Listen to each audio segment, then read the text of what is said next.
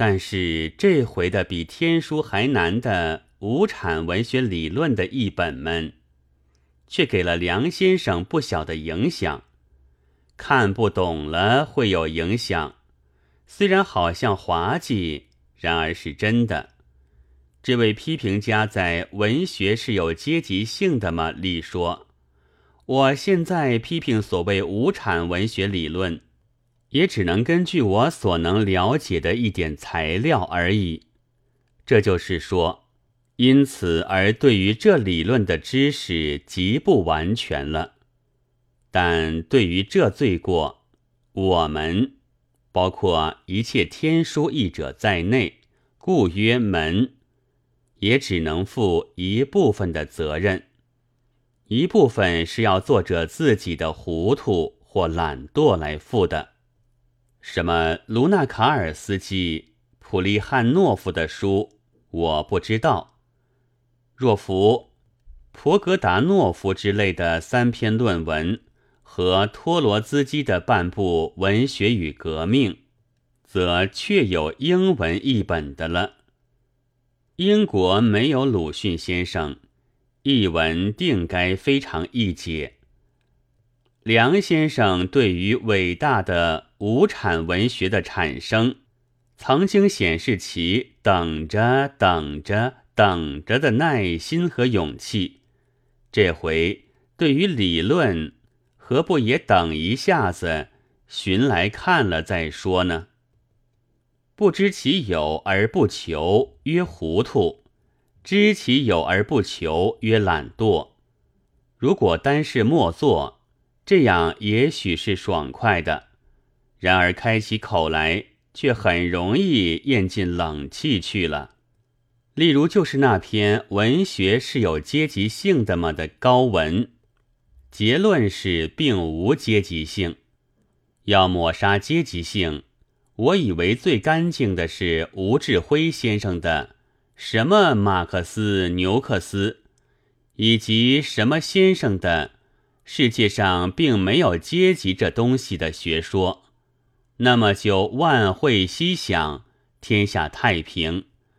但梁先生却中了一些什么马克思读了，先承认了现在许多地方是资产制度，在这制度之下则有无产者。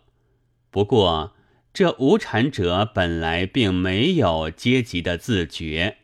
是几个过于富同情心而又态度贬低的领袖，把这个阶级观念传授给了他们，要促起他们的联合，激发他们争斗的欲念。不错，但我以为传授者应该并非由于同情，却因了改造世界的思想，况且。本无其物的东西是无从自觉、无从激发的；会自觉、能激发，足见那是原有的东西。原有的东西就遮掩不久。即如格里莱阿说地体运动，达尔文说生物进化，当初何尝不或者即被宗教家烧死？或者大受保护者攻击呢？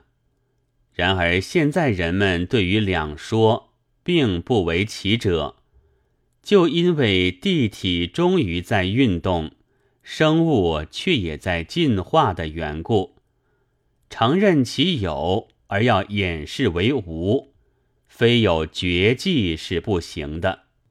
但梁先生自有消除斗争的办法。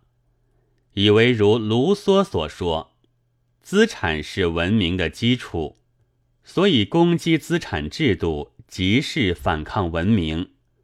一个无产者，假如他是有出息的，只消辛辛苦苦、诚诚实实的工作一生，多少必定可以得到相当的资产，这才是正当的生活斗争的手段。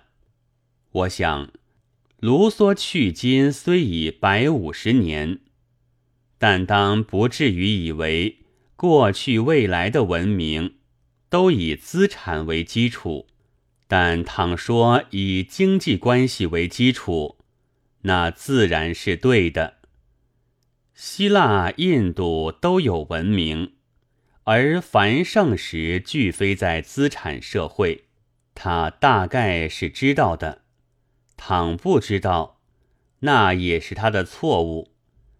至于无产者，应该辛辛苦苦爬上有产阶级去的正当的方法，则是中国有钱的老太爷高兴时候教导穷工人的古训。在实际上，现今正在辛辛苦苦、诚诚实实想爬上一级去的无产者也还多。然而，这是还没有人把这个阶级观念传授了给他们的时候。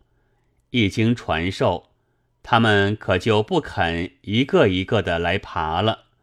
诚如梁先生所说。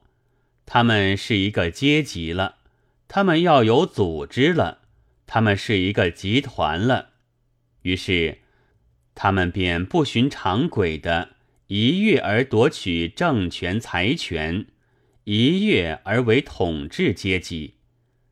但可还有想辛辛苦苦、诚诚实实工作一生，多少必定可以得到相当的资产的无产者呢？自然还有的，然而他要算是尚未发财的有产者了。梁先生的忠告将为无产者所呕吐了，将只好和老太爷去互相赞赏而已了。那么此后如何呢？梁先生以为是不足虑的，因为这种革命的现象。不能是永久的。